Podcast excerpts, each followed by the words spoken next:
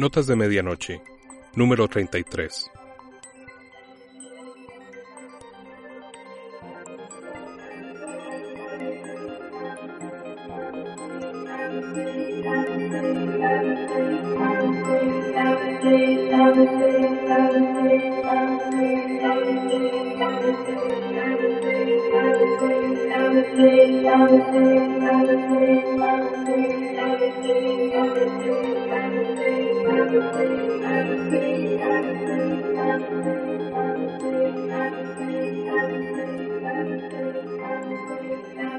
Buen día, tarde o noche.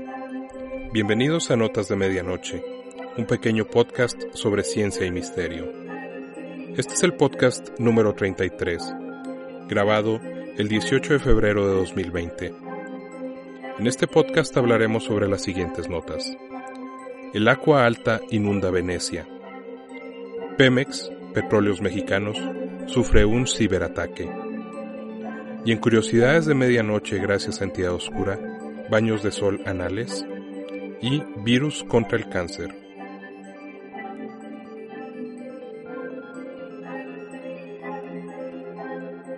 Iniciamos.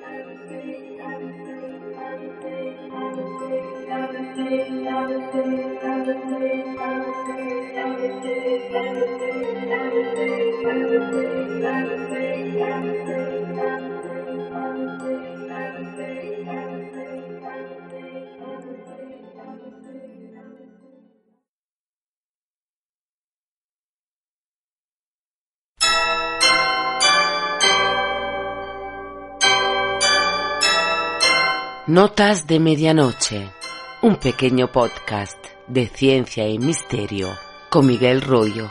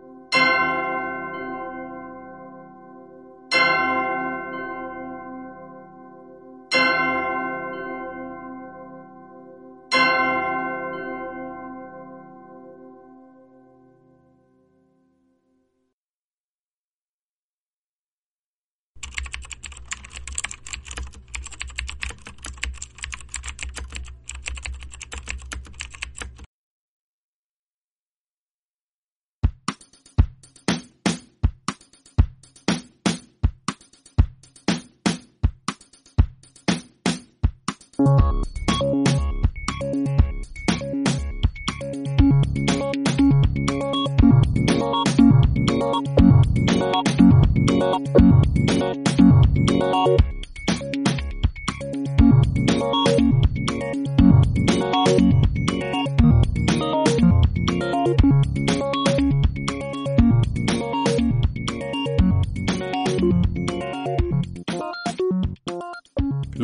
naturales parecen incrementar su furia por todo el mundo.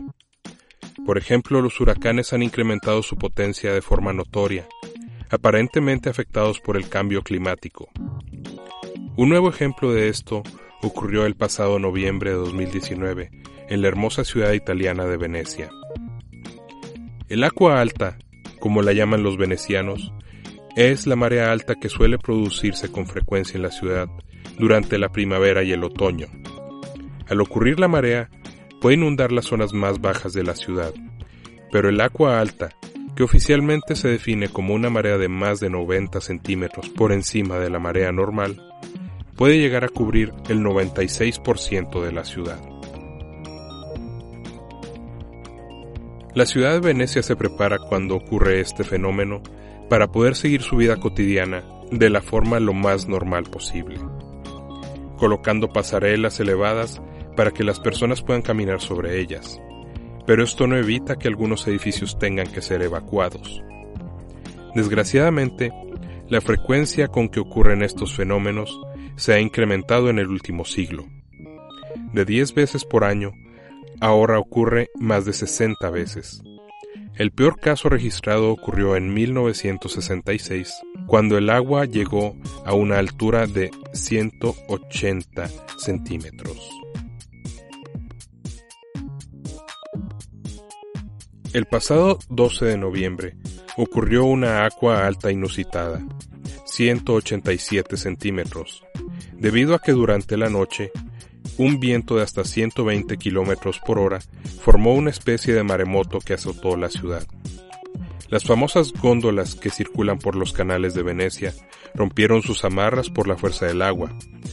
Hubo barrios que se quedaron a oscuras, se anegaron negocios, restaurantes, etc. Y el agua entró hasta el famoso Duomo, la Basílica de San Mateo. También hubo dos muertes que lamentar. El año pasado, también durante un tiempo de agua alta, la Basílica de San Pedro, que se encuentra en las partes más bajas de la ciudad, sufrió la inundación hasta sus criptas, ocasionando daños irreparables dentro de ellas, de acuerdo al patriarca de Venecia, Francesco Moraglia. El ingeniero de la basílica, Pierpaolo Campostrini, calificó la situación como una indecencia, indicando que se debía de haber probado el MOSE, módulo experimental electromecánico, para evitar el desastre en la basílica. El MOSE es una obra de ingeniería aún en construcción, compuesta de 78 esclusas móviles de casi 300 toneladas de peso, con una longitud de más de 60 metros, diseñadas para separar la laguna de Venecia del mar Adriático, especialmente en los momentos del agua alta. El sistema deberá entrar en funcionamiento hasta el año próximo, 2021, pero ha tenido múltiples problemas en su desarrollo debido a la rampante corrupción.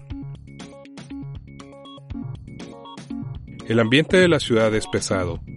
La población está harta de que no se haya hecho un mejor trabajo para prevenir estas situaciones, como la negligencia de la construcción de diques apropiados desde hace más de 40 años. Pudiera ser que por primera vez se aborde de mejor manera la situación, de acuerdo a las palabras del primer ministro italiano Giuseppe Conte, que visitó la zona tras el desastre. Gabriel Jordá, un científico que se ha dedicado extensivamente al estudio del cambio climático y sus efectos específicos en el mar Mediterráneo, fue entrevistado al respecto de la situación. Declaró que si este episodio hubiera ocurrido hace 50 años, el daño hubiera sido más moderado, pero debido a que el nivel del mar ha subido entre 20 y 25 centímetros debido al calentamiento global, la cantidad de agua de mar que entra aumenta. Aunado a esto, Venecia se está hundiendo. Durante el siglo pasado se midió que el hundimiento había sido de 23 centímetros, y en los próximos 20 años se espera un hundimiento de otros 8 centímetros. Jordá también teme que los picos de tiempo de duración de las mareas se irán incrementando. Por ejemplo, si los picos actuales de una marea extraordinaria de más de 140 centímetros eran de 10 minutos, se puede llegar ampliar a un mes de duración. Y una inundación de 90 centímetros podría variar de durar dos o tres días al año hasta dos meses. Poco a poco, el cambio climático muestra toda la gravedad de lo que nos espera Desafortunadamente, ni los gobiernos ni las grandes empresas ponen realmente de su parte para realizar los cambios necesarios, y de hecho, ni parecen interesados en ello.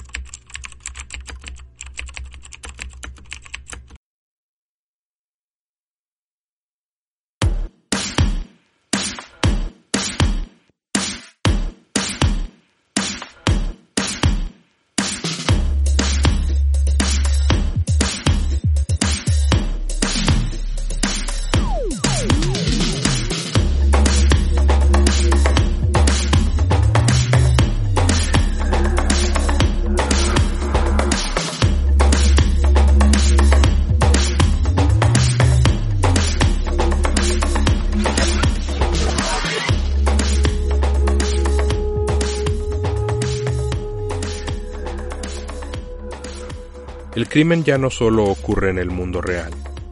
Poco a poco también se realizan operaciones criminales, cada vez más complejas, utilizando el Internet. Una de las modalidades más novedosas es el llamado ransomware, o secuestro de datos. Los criminales infiltran un equipo de cómputo con un programa diseñado para bloquear el acceso de los usuarios a los archivos o a otras funciones de este equipo, y exigen un rescate para restaurar el acceso. Los usuarios comunes de computadoras suelen ser más propensos a instalar cualquier tipo de malware, software dañino, en sus computadoras, por la falta de pericia y por navegar sitios peligrosos en Internet, y no tener software antivirus y de otros tipos que les permitan detectar posibles riesgos. Por ello, el siguiente caso es tan sorprendente y desafortunado. Pemex, acrónimo para Petróleos Mexicanos, es la empresa estatal de México encargada de la búsqueda, extracción, transporte, refinamiento y comercialización del petróleo y gas natural del país, de forma exclusiva para la explotación de los hidrocarburos. Es una empresa de gran calibre, que de forma real provee una gran parte del presupuesto del gobierno mexicano, pero que debido a los malos manejos y corrupción, es la empresa estatal con mayor deuda del mundo, con más de 100 mil millones de dólares de números rojos. El pasado domingo 10 de noviembre de 2019, Pemex sufrió un ataque informático en forma de un ransomware. El reporte inicial indicó que el ataque había ocurrido en su site de Estado de México. En su site del Estado de México. Un site es el lugar en donde se colocan los servidores computacionales y otros dispositivos, así como equipo de redes.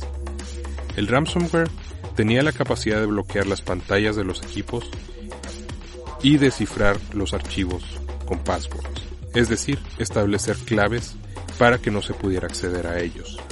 Los operadores esperaban tener una solución en 48 horas, pero fue notorio que la refinería Lázaro Cárdenas tuvo que detener sus operaciones.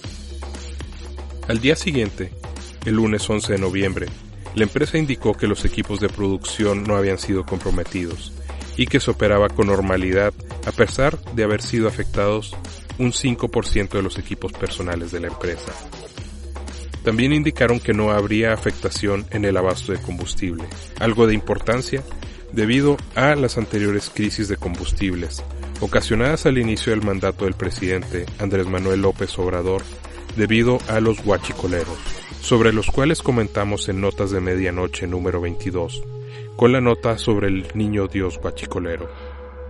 Para el martes 12 de noviembre se confirmó que la infección ocurrió por el ransomware Doppelpaymer y exigía un pago de 565 bitcoins, que al tipo de cambio del día correspondía a más de 4.9 millones de dólares. La secretaria de Energía de México, Rocío Nale, comunicó el 14 de noviembre que Pemex era una empresa seria, por lo que no negociaría con los extorsionadores, y que el equipo informático de la empresa había tomado cartas en el asunto. La secretaria negó que el ataque hubiera ocurrido por falta de contratación de software antivirus. Para esa fecha, el diario Excelsior del país comunicaba que había contactado a empleados de la empresa de la llamada Torre de Pemex en la Ciudad de México y que muchos no se habían presentado a trabajar debido a que sus equipos habían sido afectados.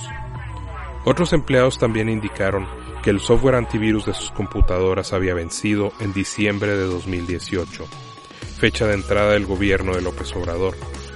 Algunas fuentes informaron que desde la entrada del nuevo gobierno, el gasto en antivirus se había reducido en 64%. Los empleados, bajo condición de anonimato, indicaron que el presunto 5% de computadoras atacadas era un número falso, que realmente la gran mayoría de los equipos estaban bajo control de los atacantes. Algunos consultores de seguridad, entrevistados por diversos medios, indicaron un riesgo latente en el ataque. De acuerdo a sus datos, este tipo de ataques habían disminuido en cantidad en los últimos 10 años, pero habían aumentado en enfoque para poder obtener mayores beneficios. Comentaron también que muchas veces estos ataques realmente no ocurren como tales, sino que son fachadas para que los atacantes puedan infiltrar los sistemas y buscar información que pudiera hacerles de mayor beneficio. Quiero indicar que en esta nota he buscado explícitamente no utilizar el término hacker, debido a que su uso para casos de piratería informática y ataques a sistemas de cómputo es absoluta y rotundamente equivocado. Pero desgraciadamente los medios lo utilizan a mansalva en estas situaciones. Las comunidades de informáticos entendemos como hacker a una persona que se dedica a la programación, a crear herramientas y hacer descubrimientos gracias a ella no a atacar a otras personas o empresas. Para ello existen otras palabras y otras clasificaciones.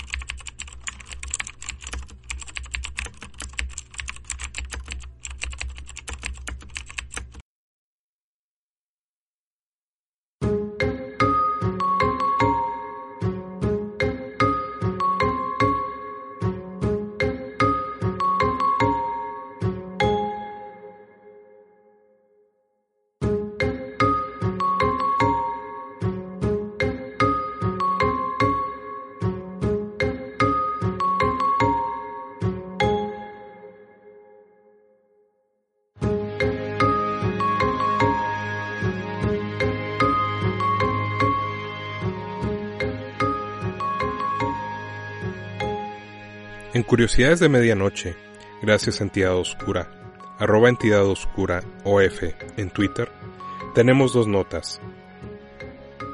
La primera nota es muy grotesca. El pasado noviembre circularon notas sobre una presunta tendencia que se estaba volviendo viral en el mundo, a solearse el ano.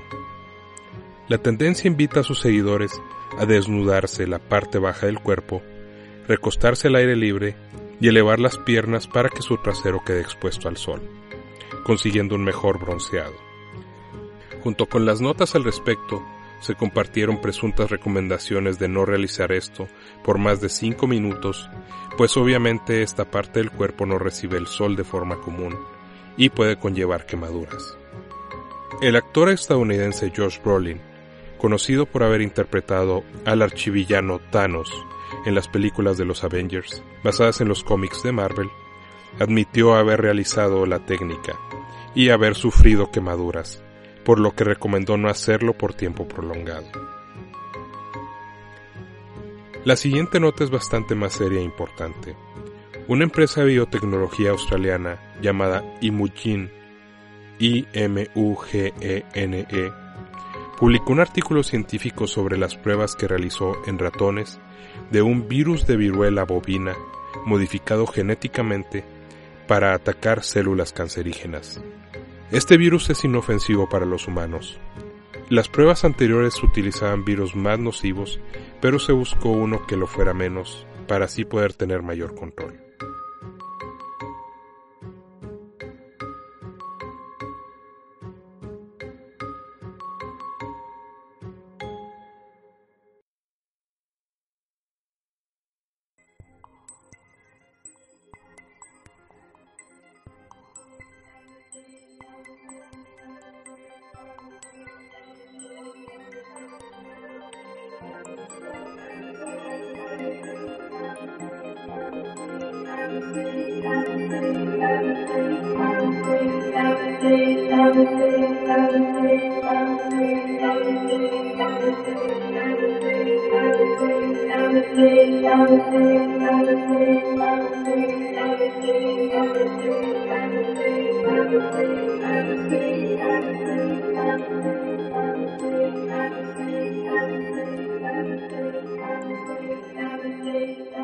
Este podcast se produce bajo la licencia Creative Commons BYSA Atribución, compartir igual 4.0 internacional. Toda la música incluida en este podcast es pod free y fue obtenida en el sitio Free Music Archive.